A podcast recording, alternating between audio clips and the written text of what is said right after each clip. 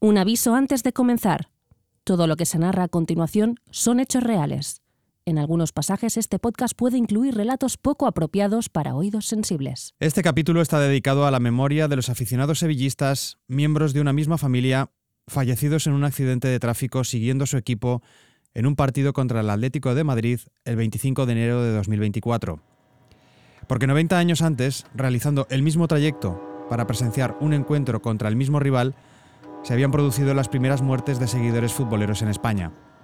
Vaya este brazalete también en su recuerdo y en el de todos los aficionados que han perdido la vida siguiendo su equipo. Comenzando, como digo, con el desplazamiento en ferrocarril que en febrero de 1934 permitió a centenares de sevillistas celebrar el primer ascenso de su equipo.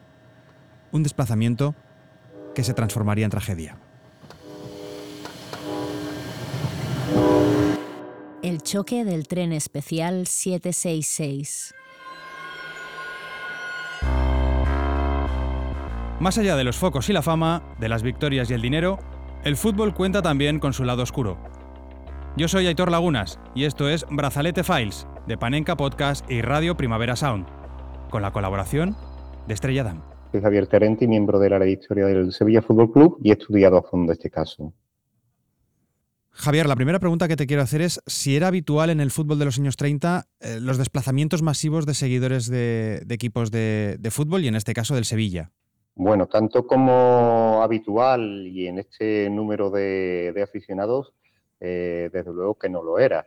En los años 30 hubo desplazamientos masivos, eh, por ejemplo, en el caso del Sevilla Fútbol Club también en la final de, de Copa del 35, pero hasta la fecha, digamos, el mayor desplazamiento fuera de, las fronteras andaluzas para la afición del Sevilla Fútbol Club había sido este a, Madrid. Eh, estamos hablando de unas 2.000 personas en total las que fueron a, presenciar el encuentro. Claro, hablamos de desplazamientos eh, un poco con la mirada de 2024, eh, en la que tenemos trenes de alta velocidad, tenemos aviones, tenemos autovías y autopistas, pero claro, los desplazamientos de los equipos de fútbol en el año 1934 debían de ser bastante penosos.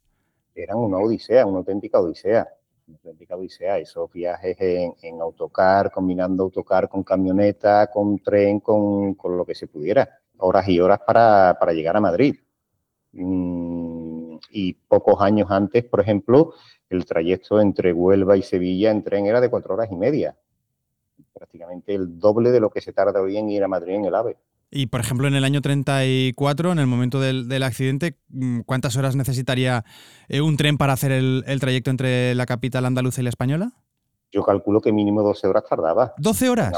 sí, sí, tengamos en cuenta que, el tren iba parando en todos los pueblos para ir recogiendo gente. De allá, allá donde hubiese una estación de ferroviaria, allí paraba el tren. Paraba el tren y subía y bajaba gente. Normalmente los trenes además hacían de, tren correo, recogían las sacas de correo, las cartas y, las iban llevando a las diferentes centrales de Madrid, de Sevilla, para que, se fueran repartiendo en Barcelona, en fin. El tren en aquella época era un suplicio.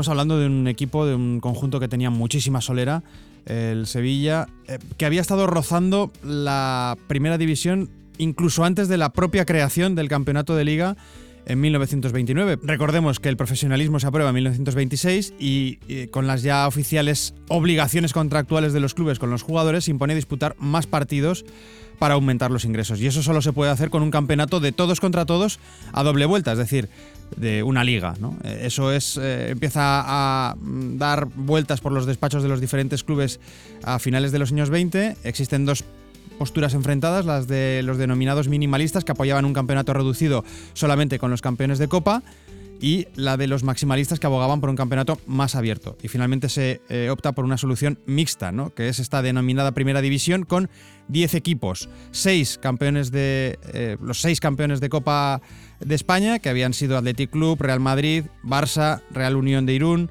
Arenas de Guecho y Real Sociedad de Fútbol, más los tres finalistas, Atlético de Madrid, Club Deportivo Europa y Real Club Deportivo Español. Nos salen nueve para decidir esa décima plaza se organiza un torneo eliminatorio en el que participa el Real Oviedo, el Iberia de Zaragoza, el Celta, el Valencia, el Alavés, el Betis, el Sporting de Gijón, el Deportivo y el Real Racing Club de Santander y el Sevilla, que son los dos finalistas que se enfrentan no una ni dos, sino tres veces en la final, porque se, necesitan, eh, se necesita un doble replay hasta que al final es el Racing de Santander el que consigue ese último y décimo billete para formar parte de la primera edición del campeonato de, liga. Así que el Sevilla acaba cayendo a segunda división, pero queda campeón de ese primer eh, campeonato de segunda y se tiene que medir contra el colista de primera en eh, una promoción de ascenso y ese colista de primera no es otro que, que otra vez el Racing de Santander. Y es un caso curioso porque es la única ocasión en la que el campeón de liga no tenía, de campeón de liga de segunda división, no tenía derecho al ascenso directo a, primera división. En el resto de ediciones, el campeón de liga de segunda división ha subido directamente a primera, con la sola excepción, creo recordar, del, Real Madrid Castilla por razones obvias.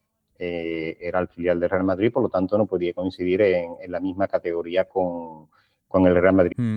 En cualquier caso, el, Sevilla eh, se enfrenta con el Racing de nuevo y vuelve otra vez a caer, es decir, que el, Racing le mm, corta el paso al conjunto hispalense no una, sino dos veces en apenas unos pocos meses eh, de camino a, Primera División. El Sevilla se mantiene en segunda, se mantiene siendo eh, durante las siguientes temporadas siempre un equipo de la zona mm, alta, eh, merodeando las posiciones de ascenso. En, en la 29-30 acaba cuarto, en la 30-31 acaba segundo.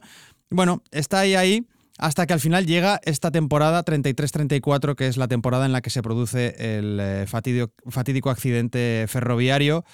Eh, fíjate cómo serían las cosas, Javier, que en el mundo deportivo de ese mes de febrero de 1934 dice, si el Sevilla deja escapar esta oportunidad de ascenso automático, no tendría perdón. Hace tantos años como los que tiene la propia liga que va rozando el ascenso. Es decir, que eh, incluso en los medios de comunicación bueno, se mm, recoge esa sensación de que el Sevilla ha estado siempre muy cerquita de, formar parte de los mejores equipos del país.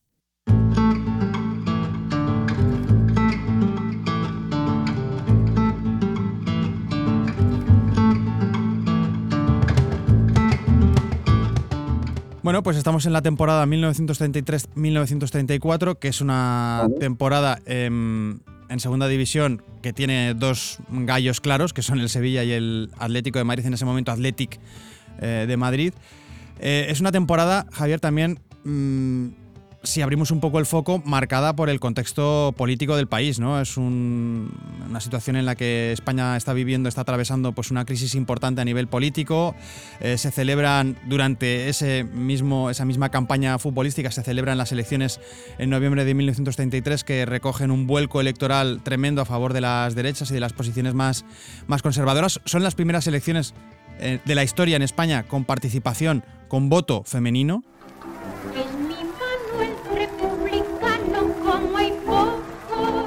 Bueno, no sé si esa situación un poco de crisis constante y de, y de tremenda polarización política, fíjate qué palabra tan actual, ¿no? Le quita un poco de, foco, de atención mediática, pero también de público al propio fútbol.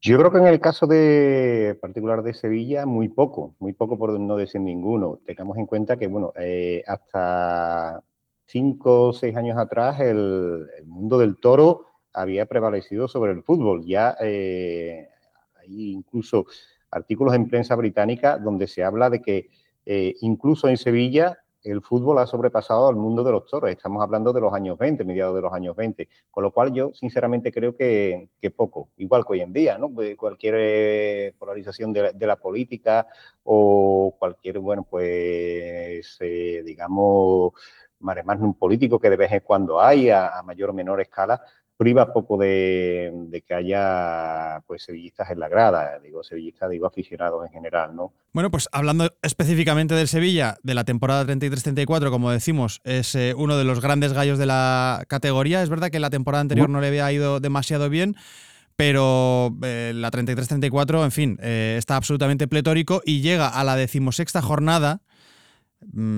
pues eh, con muchas probabilidades de desbancar al otro gallo que es el Athletic eh, de Madrid, con el cual había empatado en la primera vuelta y ahora en la segunda, en la segunda manga del campeonato, tenía que visitarle no en el Estadio Metropolitano, porque el Athletic de Madrid eh, a principios de los años 30 empieza a jugar de prestado en el campo de Vallecas, en el actual, bueno, en el, emplazamiento del actual estadio de Vallecas, lo que pasa es que era otro, otro campo, un campo que había inaugurado el Racing de Madrid, que estaba lejos de la, de la ciudad, de hecho estaba en otro municipio, en el municipio entonces de Vallecas, un, municipio independiente, ahora es, un barrio, pero en cualquier caso allí va el Sevilla y si consigue un buen resultado prácticamente se da pues por descontado que, el Sevilla por fin será equipo de la máxima categoría del fútbol español. Efectivamente, así fue. El, partido se vivió como, una auténtica fiesta desde días antes. Eh, como bien has dicho, el encuentro se disputaba en Vallecas. Eh, la reventa funcionaba al 100%. Ya había reventa, ¿eh? Sí, sí, sí, sí, el Athletic de, de Madrid en aquel momento, llamado así, eh, advertía a los aficionados de la asistencia de entradas falsas y eh, advertía, bueno, pues del hecho de que solamente se adquiriesen las localidades en las taquillas oficiales y en una que se había habilitado en el puente de Vallecas, una taquilla auxiliar, mm, mm, lo que da a entender que, bueno, que, que la expectación para el encuentro era, desde luego, absolutamente máxima y como te comentaba, pues en, un kiosco, vamos, una taquilla, el mismo kiosco que había en el puente de Vallecas se habilitó como taquilla auxiliar. Hmm. Era un equipo, este del Sevilla, eh, a las órdenes del eh, entrenador Ramón Encinas, Moncho Encinas, que luego acabaría ganando la liga una década después, la única liga que tiene el Sevilla Fútbol Club. Eh, pero en ese momento, insisto, entrenaba un equipo que tenía yo creo que dos grandes figuras, Eizaguirre bajo palos, y Campanal como delantero de referencia, un Campanal que acabará con 27 tantos como máximo goleador de esa temporada en segunda división. Y que de hecho, Javi, em, Campanal juega un partido en la Copa del Mundo de Italia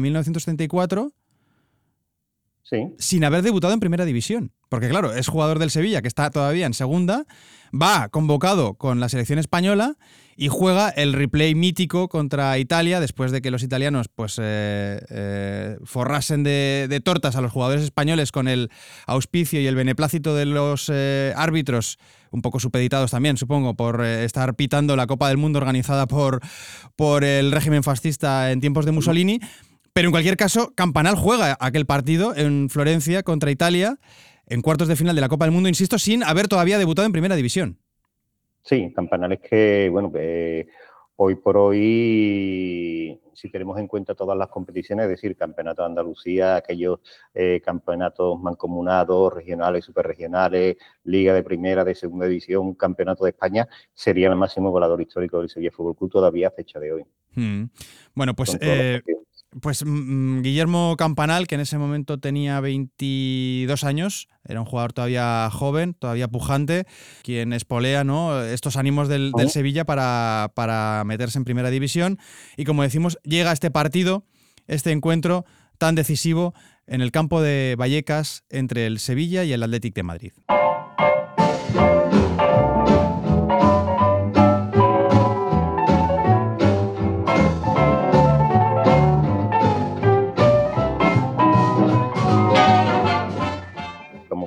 La, expectación era máxima desde días antes y, bueno, desde Sevilla se había, se había fletado un tren especial, se denominaba especial, el especial 766 fue el, que hizo el recorrido de vuelta, porque lo fletó el propio, el propio club con sus aficionados y en él viajaban mil aficionados sevillistas. Llegó un momento, ya días antes, en que se habían agotado todas las plazas disponibles y la compañía de, trenes lo que hizo fue en el resto de trenes expresos que viajaban en esos días a Madrid añadir vagones. En total, eh, entre los que fueron en tren y los que fueron por medios propios, se calculan en más de 2.000 sevillistas los desplazados. Solamente en el tren especial iban 1.000. Y estamos hablando de un campo, el campo de Vallecas, que en ese momento daba cobijo a aproximadamente 15.000 espectadores, es decir, que había una presencia bastante llamativa de aficionados visitantes que el 18 de febrero de 1934 presencian este partido tan eh, decisivo en la historia del Sevilla. Es un partido eh, que comienza con eh, un gol de campanal, como no, mm, nada más eh, arrancar la segunda parte. Después hay una expulsión de un jugador del Atlético de Madrid que es Marín. Efectivamente, se, revuelve y bueno, pues agrede a un jugador del Sevilla, a, Caro, Y, bueno, el dominio pues sigue, sigue siendo sevillista ya hasta el final del encuentro cuando, cuando el Sevilla pues marca el segundo gol a través de Tejada. Fíjate cómo sería, ¿Cómo sería el ambiente, Javier? Que, que, según, por ejemplo, recoge la crónica del mundo deportivo el día siguiente, el lunes 19 de febrero, dice, luego sobrevinieron otros incidentes, lanzándose botellas y naranjas al terreno. En otro recorte, en el diario Ahora, eh, dice el martes 20 de febrero, nos hemos referido a lo que dio lugar eh, a la expulsión de Marín. El público condenó agriamente la actitud del árbitro y en la primera ocasión en que se acercó a la portería del Sevilla, llovió sobre él algo más que apóstrofes. Fueron detenidos algunos jóvenes bárbaros, cogidos en flagrante delito del lanzamiento de la botella. Es decir, que em, no había todavía juliganismo ni ultras, pero empezaba a haber ya cierta animadversión hacia el cuerpo arbitral, ¿eh?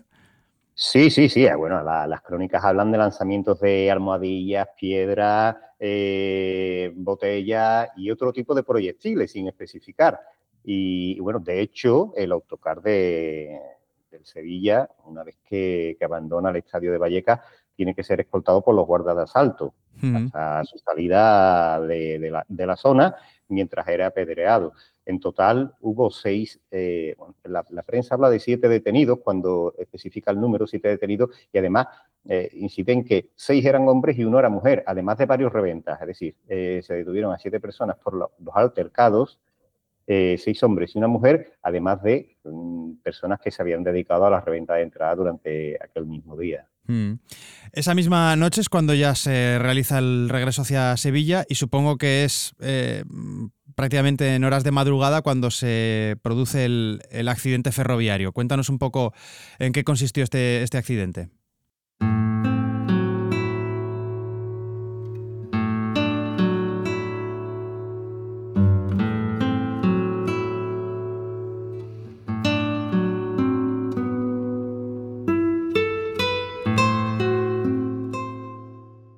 Sí, pues a las 2 y 10 de, la madrugada, eh, de regreso a Sevilla, el tren especial 766 choca con el expreso ascendente en dirección Madrid y, bueno, la, tragedia en máxima fallecen, en un primer momento fallecen 10 aficionados sevillistas, uno fallece con posterioridad porque hay decenas y decenas de, heridos, algunos de, bastante gravedad.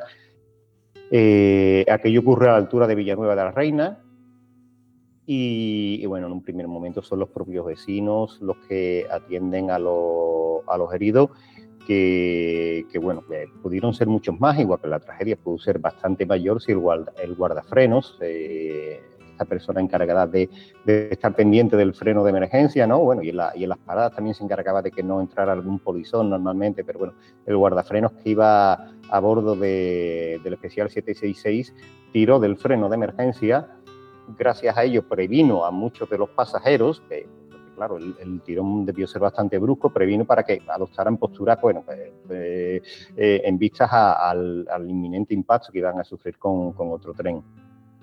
Bueno, y además pues redujo la velocidad, evidentemente, del especial 766 en, en consideración. Mm. A pesar de ello, el impacto tuvo que ser mm, tremendo. Hubo mm, un empotramiento de las dos locomotoras, porque claro, es que recordemos, eran dos trenes viajando en direcciones opuestas por la misma vía. No sé si había habido un, error eh, por parte de quien controlaba los discos en alguna de las estaciones previas. ¿Cuál fue la causa por la que un expreso chocase contra el otro tren especial? Pues la causa concreta no he logrado averiguar, sinceramente, cuál, cuál ha sido, cuál fue en su momento porque no te lo aclaran, los medios no, no te lo aclaran con exactitud. Lo que sí es cierto que, que bueno, que el choque efectivamente fue, fue brutal, dantesco, eh, que el guardafrenos hizo bastante para que la catástrofe no, no fuese a mayores. Y, bueno, sí, hay imágenes donde se ve perfectamente los vagones empotrados unos contra otros. La prensa británica publicó alguna y recientemente, hace unos días, me, me facilitaban un enlace para, a través de la Filmoteca Nacional, el visionado de, nada, dura unos cuantos segundos donde, donde se ve efectivamente pues, eh, los vagones uno sobre otro.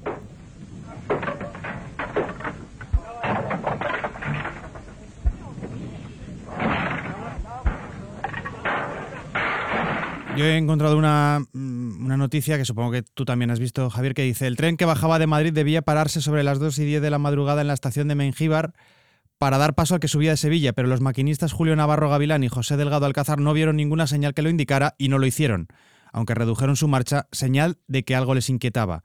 Cuando el guardafrenos Victoriano Bustillo Cabeza les avisó de que había una luz haciendo señales de un lado a otro en la oscuridad, ya era tarde. Este es el guardafrenos del que tú nos has, eh, a qué me refería. Eh, has comentado que mm, su papel fue fundamental en evitar que la tragedia incluso tuviese proporciones mayores, ¿no?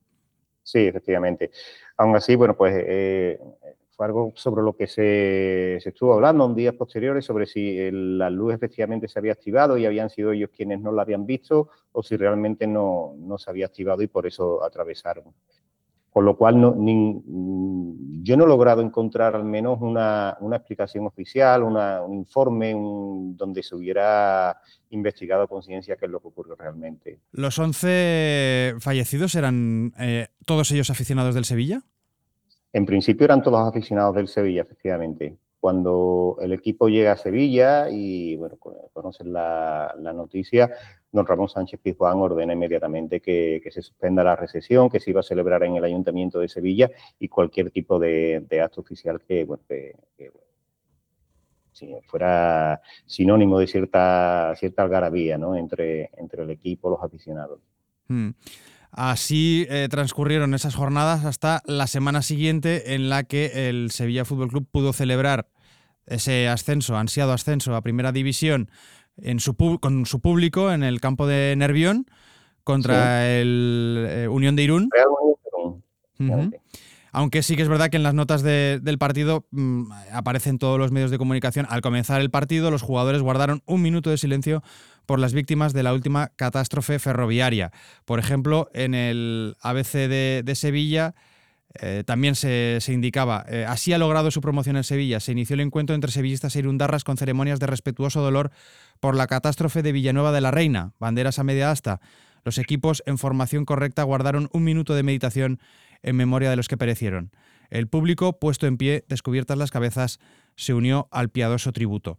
Luego hubo una mm, circunstancia un poco anómala y es que eh, se aprovechó que estaba Juan de la Cierva en la capital andaluza.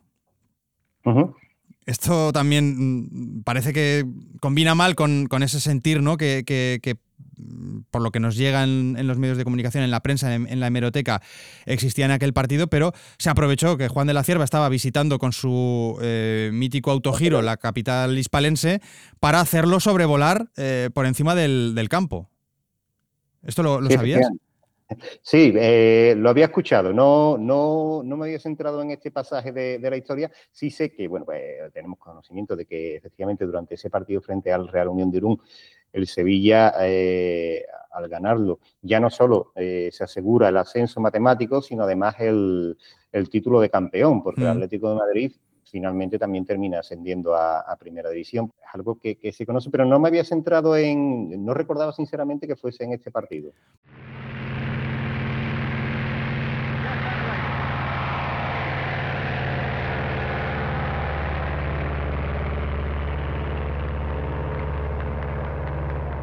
Pues según el ABC de Sevilla del 27 de febrero del 34, es decir, de justo el fin de semana posterior al accidente, recoge que las avionetas del Aeroclub de Andalucía se sumaron al homenaje y hasta el glorioso de la cierva detuvo su autogiro sobre el campo, aplaudiendo con las palas del rotor a los muchachos de Encinas, quien requerido por el público salió al terreno entre Campanal y Eizaguirre, es decir, los dos jugadores a los que ya nos hemos referido un poco como estandartes de este equipo que consigue el primer ascenso de la historia para el Sevilla Fútbol Club, es verdad, en una circunstancia dolorosa como fue este accidente ferroviario, que por cierto, eh, Javier, y ya te, dejo, eh, tiene su recuerdo en una ubicación del estadio muy próxima a los vestuarios, porque así lo ha, lo ha querido, ¿no?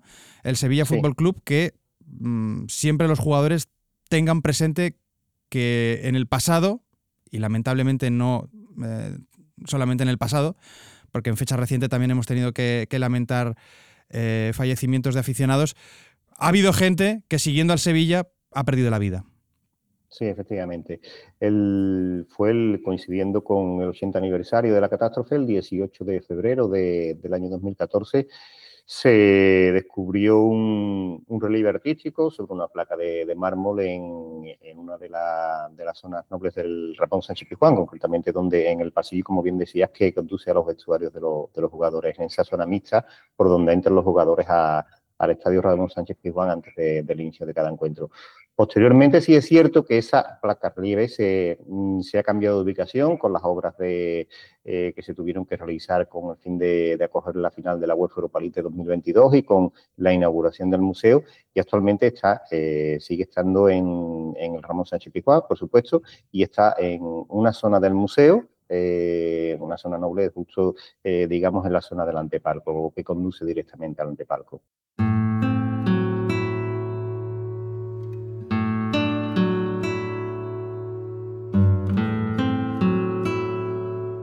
Muy bien, Javier, pues te agradezco esta charla para recordar este accidente ferroviario, eh, a esos 11 fallecidos en 1934 y también el homenaje para los tres miembros de una misma familia de Morón de la Frontera que perdieron su vida eh, hace escasas semanas eh, siguiendo al Sevilla, también en un viaje a Madrid, también en un enfrentamiento contra el Atlético. sirva este brazalete también para, para recordar a cualquier aficionado de cualquier equipo de fútbol que siguiendo esta pasión ¿no? por, el, por, sus colores, pues eh, al final haya perdido, haya perdido su vida. Y déjame también felicitar al Sevilla por su tarea em, de recuperación histórica, porque tú, Javier, formas parte de un, área, de un departamento que probablemente sea nivel Champions en, en el fútbol español y casi te diría europeo. Te lo agradezco, te lo agradezco muchísimo.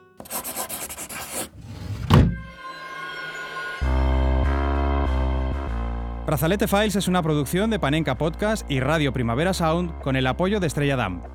Síguenos en las redes sociales, comenta este episodio en tu plataforma de podcast y sobre todo, no olvides decir que nos oyes. Han colaborado André Ignat, David Camilleri y Nacho Medina en la técnica, Edu Boada en las redes, así como Andrea Ginés en las locuciones. Marta Salicru es la productora ejecutiva y yo soy Aitor Lagunas. Gracias por escucharnos y recordad, Bill Shankly no tenía razón. El fútbol, a veces, sí es una cuestión de vida o muerte. Hasta el próximo brazalete.